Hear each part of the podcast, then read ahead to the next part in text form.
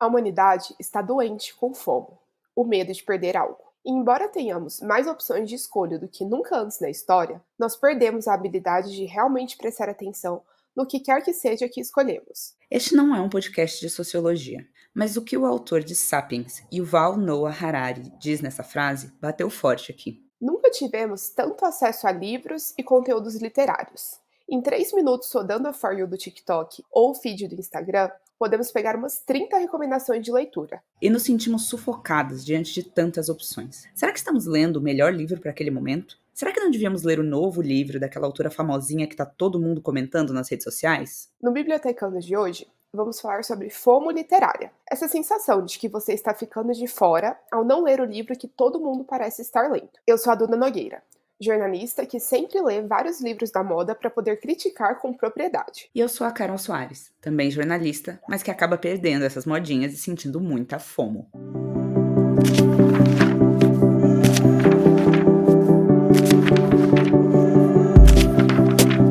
Antes da gente entrar no tema do episódio, queremos te fazer um convite. Nós criamos um canal no Telegram exclusivo para o Bibliotecando. Lá você recebe as nossas melhores recomendações de livros, tanto aqueles que estão na moda quanto outros mais desconhecidos. E também enviamos alertas de promoções e notícias do mercado editorial. Tudo 100% gratuito, claro. E a gente promete não enviar várias mensagens por dia. Para entrar no canal é só clicar no link que está na descrição desse episódio. Eu não sei se as pessoas estão familiarizadas com esse conceito de FOMO, porque eu sinto que é uma coisa muito de millennials e geração Z. Então, achei importante a gente começar explicando com mais detalhes o que é essa tal dessa FOMO, né? O termo FOMO é uma abreviação para Fear of Missing Out, que em inglês é o medo de estar perdendo algo, medo de ficar de fora. E assim, a FOMO se aplica a vários contextos. Então, a eventos que você perde, um show que você não foi, uma festa mas ela também se aplica em coisas do tipo: você não está vendo aquela série da Netflix que todo mundo parece estar vendo, ou você não está lendo o livro da modinha. E é sobre isso que a gente quis falar hoje. É muito comum, assim como a Duda falou, na geração Z e nos millennials. E eu, inclusive, vou, vou trazer um livro que eu li que comenta muito sobre isso. Que eu sempre indico esse livro, eu provavelmente já falei dele no podcast, assim. É, que é Não Aguento Mais, Não Aguentar Mais. E ele fala, no geral, sobre burnout. Mas ele tem um capítulo sobre FOMO e fala que FOMO é uma questão muito dos millennials e dos geração Z mais velhos, assim, que conheceram o mundo sem internet e passaram por essa transição. Então, sabem como é esse, esse mundo em que não tá tão bombardeado de informações o tempo todo.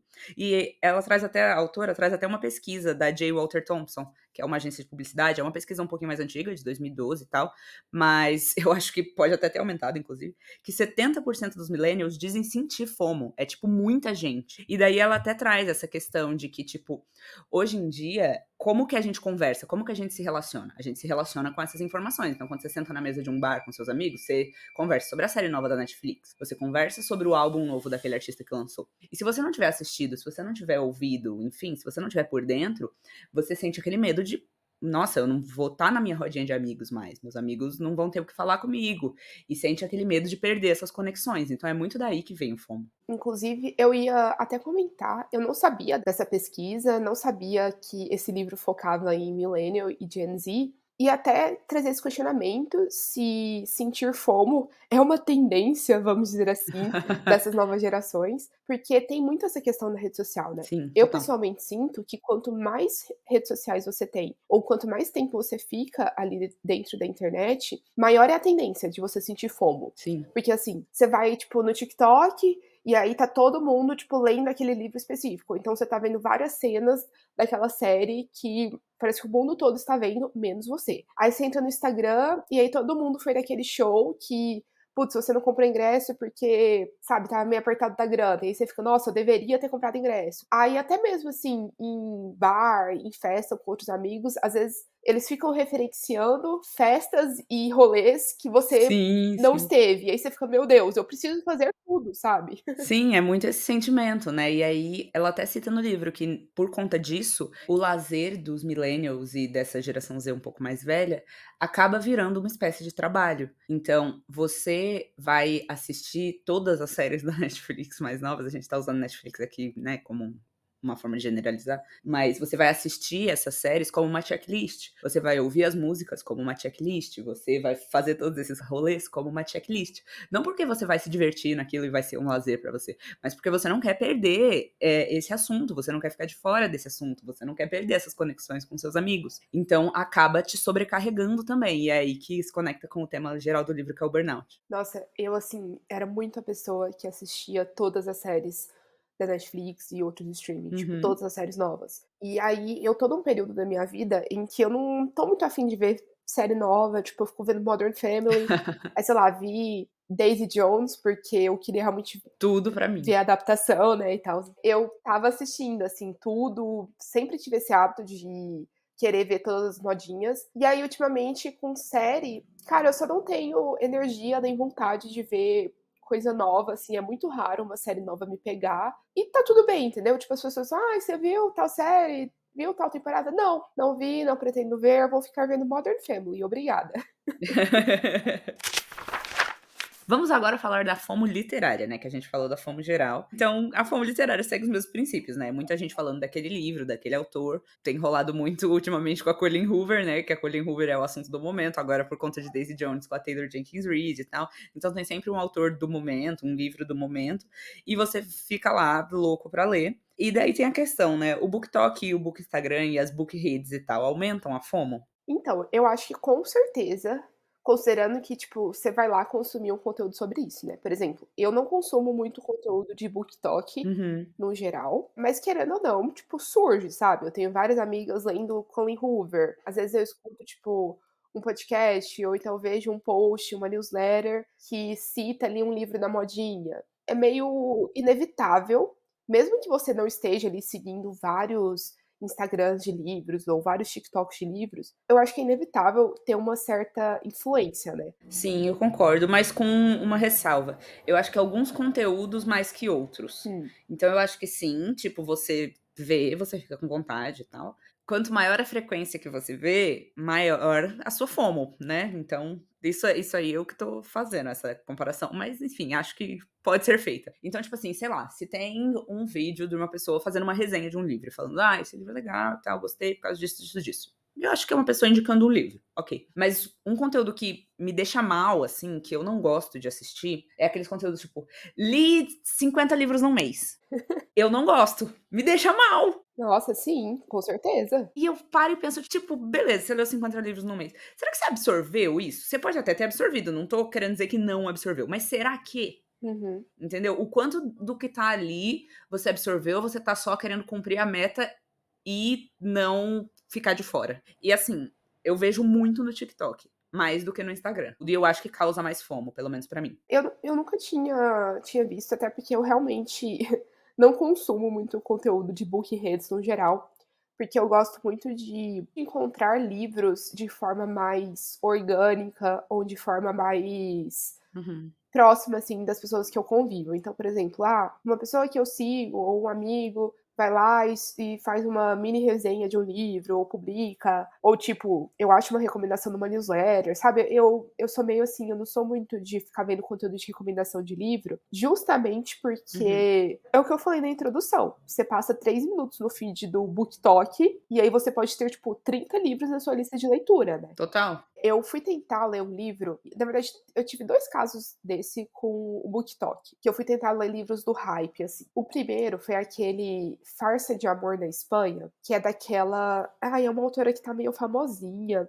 Esqueci o nome dela. Não sei se é Helena alguma coisa. Não é Helena Ferrante, obviamente. Claramente eu não pesquisei. Eu lembrei disso aleatoriamente. Tô aqui soltando nomes, mas tá. e aí teve esse Farsa de Amor na Espanha. E teve também o Beach Read, que eu acho que é tipo leitura de verão, alguma coisa assim. Ah, e esse tá na moda mesmo. Eu vi muita gente lendo. Então, pois é. Aí, aí que começa, já, você já tá validando a minha teoria. Aham. E assim, são livros de romance bem bobinhos, assim. Quando eu falo bobinhos, não é querendo desmerecer, tá? São só, tipo, leituras leves e tal. Total. Eu falei bobinhos em outro episódio e eu fiquei pensando, nossa, as pessoas vão achar que eu tô tentando desmerecer o livro. Não, é só porque é tipo uma leitura leve, não é tipo um livro super cult. Beleza. Aí eu tentei ler esses livros em momentos diferentes, assim, que eu realmente tava buscando uma leitura mais leve. E cara, eu odiei, assim, eu odiei os 2. Nossa. Tipo, e assim, eu sou muito fã de romance, eu sou muito facilmente agradável, assim, sabe? Tipo, é muito fácil uma leitura de romance me pegar. Não tenho tantos critérios assim, mas, tipo, eu fui lendo, eu falei: "Gente, as pessoas, tipo, estão obcecadas é nisso mesmo? Eu não sei se eu já tô meio velha, Eu sempre penso isso. sei lá, isso é o John Green atual delas, e aí eu não eu não me adequo, mas sei lá". Dá pra curar a fome literária? O que você acha, Duda? Cara, eu acho que sim, Eu porque sou curada.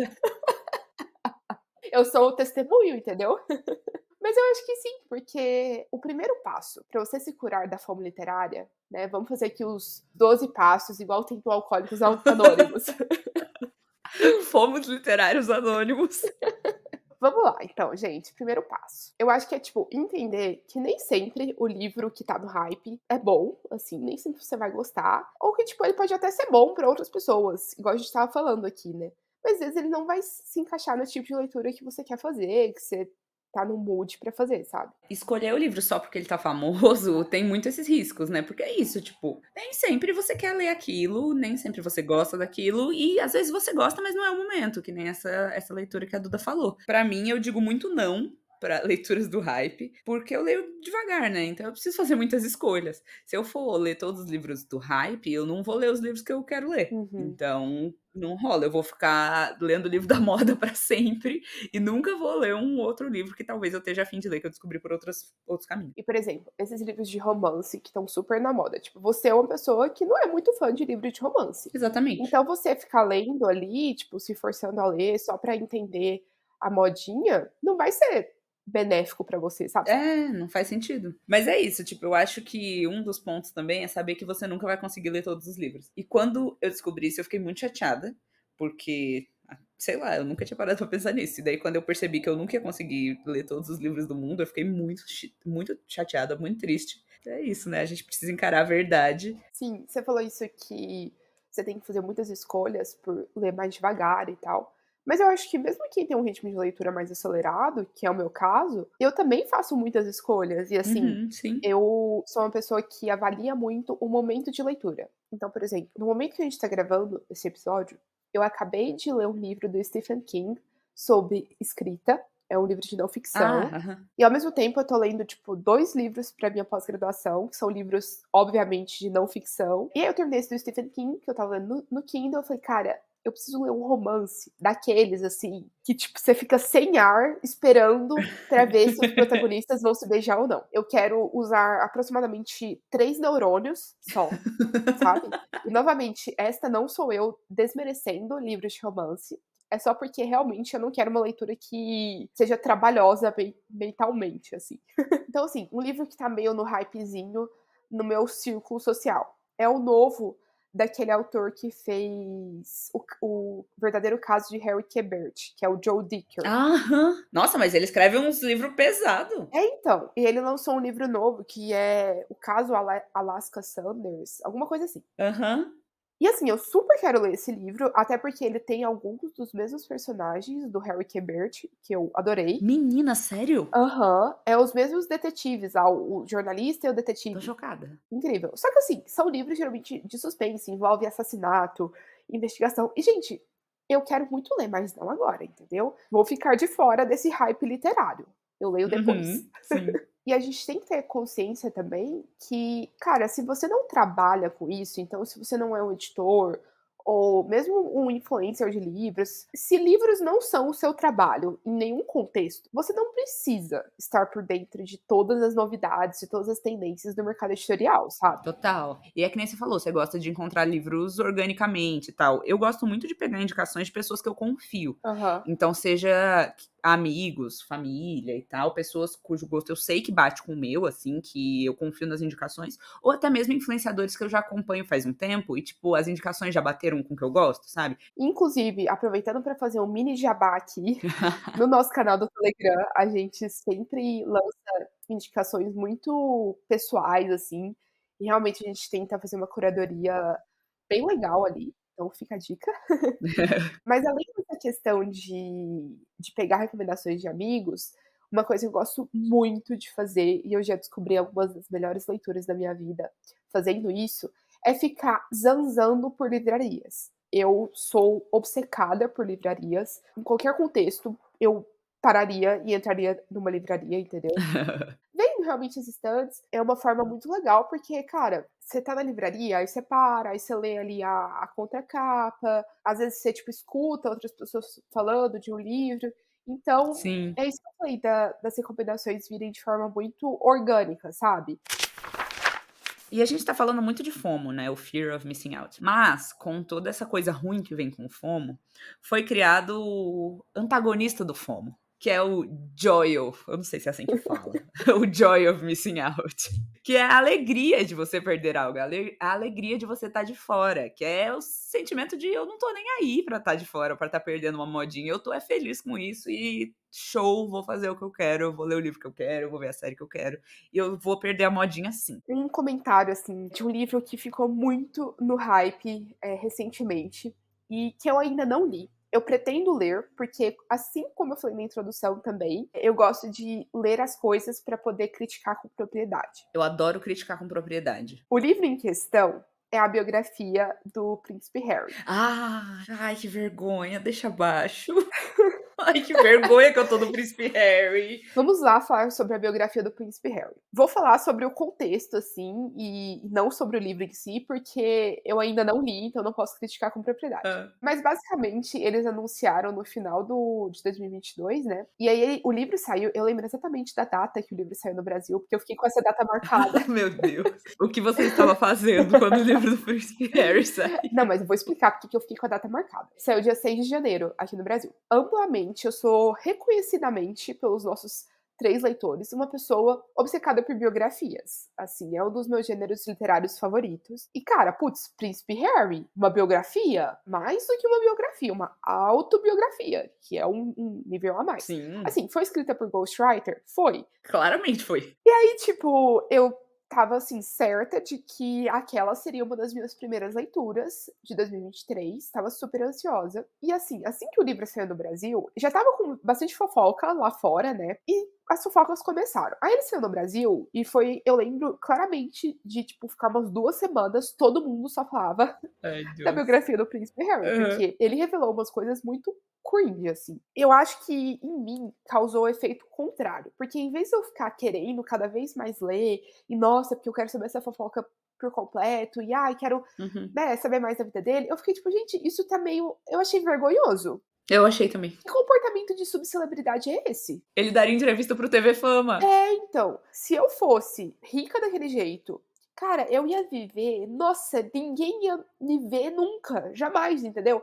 Eu ia ficar vivendo a minha vida de rica, assim, viajando super, sabe? Não ia ficar expondo a minha vida numa autobiografia, porque assim, a família real já é super assediada, e todos os famosos, assim, são meio que assediados pela mídia por fazer nada, assim. Só que, cara, ele literalmente deu insumo para que falassem sobre ele. É que assim, tem a, tem a, a fofoca, ó, falando de fofoca, tem a fofoca de que ele e a Megan estão com dificuldades financeiras, né? Então. Tem essa. Tem isso, né? Eu, eu realmente acho, assim, que ele deve estar muito desesperado, então, porque nada compensa o que ele expôs da vida dele. Tipo, ele ficou, sabe, 30 anos, não no anonimato, mas assim, 30 anos sendo low profile, e de repente ele tá expondo tudo da vida dele. Achei cringe, e não li a biografia até agora, quero ler em algum momento, mas assim, totalmente estou sentindo joio em não ler isso agora, até porque eu ouvi gente falando que é bem ruim. Mas eu acho que, tipo, essa reflexão toda sobre Príncipe Harry, sobre celebridades, mostra pra gente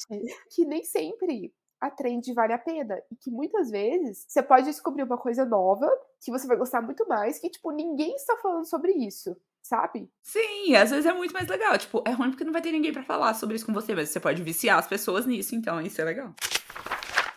Para o Index de hoje, a gente decidiu falar o nosso maior caso de fomo literária. Eu vou falar de um livro que eu de fato li porque eu senti que todo mundo tinha lido, menos eu, tava muito no hype, mas que eu absolutamente odiei. Vou ser cancelada neste momento? Talvez. o livro foi o We Were Liars, ou Mentirosos, aqui na, em português. E, cara, o caso desse livro é muito bizarro. e fala muito sobre tendências de BookTok. Porque, na verdade, este livro é de 2014. Então, assim, bem naquela época John Green e derivados. Mas aí, o que, aconteceu? Ele voltou a ficar no hype por causa do BookTok e também porque ele virou uma série da Netflix. Então, assim, inevitavelmente, todo livro que vai ser adaptado para filme ou série acaba ressurgindo ali o, o hype, né? Olha o tanto que foi bizarro. Esse livro estava na minha lista do Goodreads, que é um aplicativo de leitura, há anos. Anos. Quando eu falo anos, é tipo real, assim, eu acho que uns 5 anos, sem zoeira. eu tinha lido a sinopse, muito tempo atrás e marcado na, naquela lista assim que é de quero ler, né? Só que assim, sempre colocava coisas na frente, ele ficava lá mofando. E aí, quando ele voltou a ser comentado, decidi ler. E assim, eu terminei e tudo mais. Depois eu até tentei ver a série da Netflix, mas, cara, não gostei nada desse livro. Mas eu tenho certeza que a minha eu de 2014 teria adorado esse livro.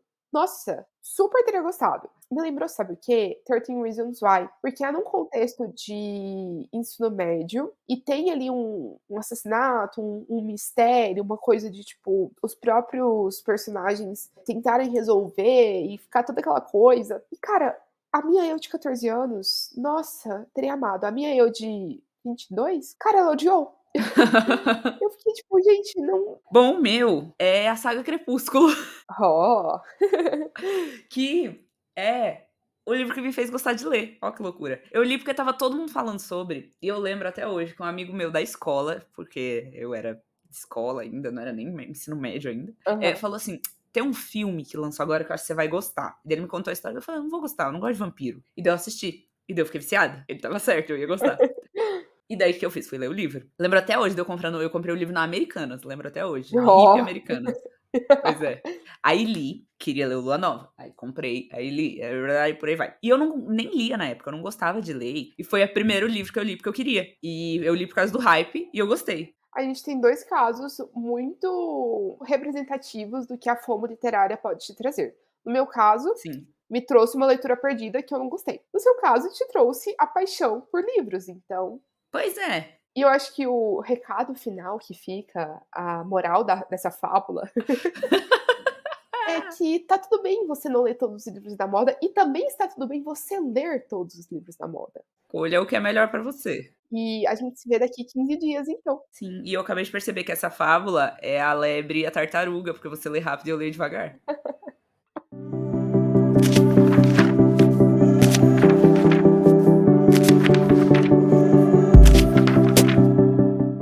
podcast foi criado, roteirizado e apresentado por Maria Eduarda Nogueira e Maria Carolina Soares. A arte de capa foi feita pela Maria Eduarda Nogueira e a edição pela Carolina Romano. Se você tiver alguma sugestão de pauta, dúvida, elogio ou crítica, é só enviar para podcastbibliotecando@gmail.com. Vou repetir: podcastbibliotecando@gmail.com. Eu falei, posso começar e eu não sei como começa. Sim. Eu trouxe dados também. É tipo, é isso. Não quero ser teórica, trouxe uma pesquisa. Eu preciso saber formular essa frase, peraí. Com quanto mais frequente. Não dá pra falar isso. Qual? Que eu quero dizer. Tipo isso. Tá, então falo. Tá. tá. tá então fala. Amiga, eu amo que a gente se empolgou muito falando muito. Do, da biografia da Prince Harry. Nossa, tipo, de repente eu tava. Eu, eu, eu tava assim, gesticulando, sabe? Tem uns 10 minutos da biografia.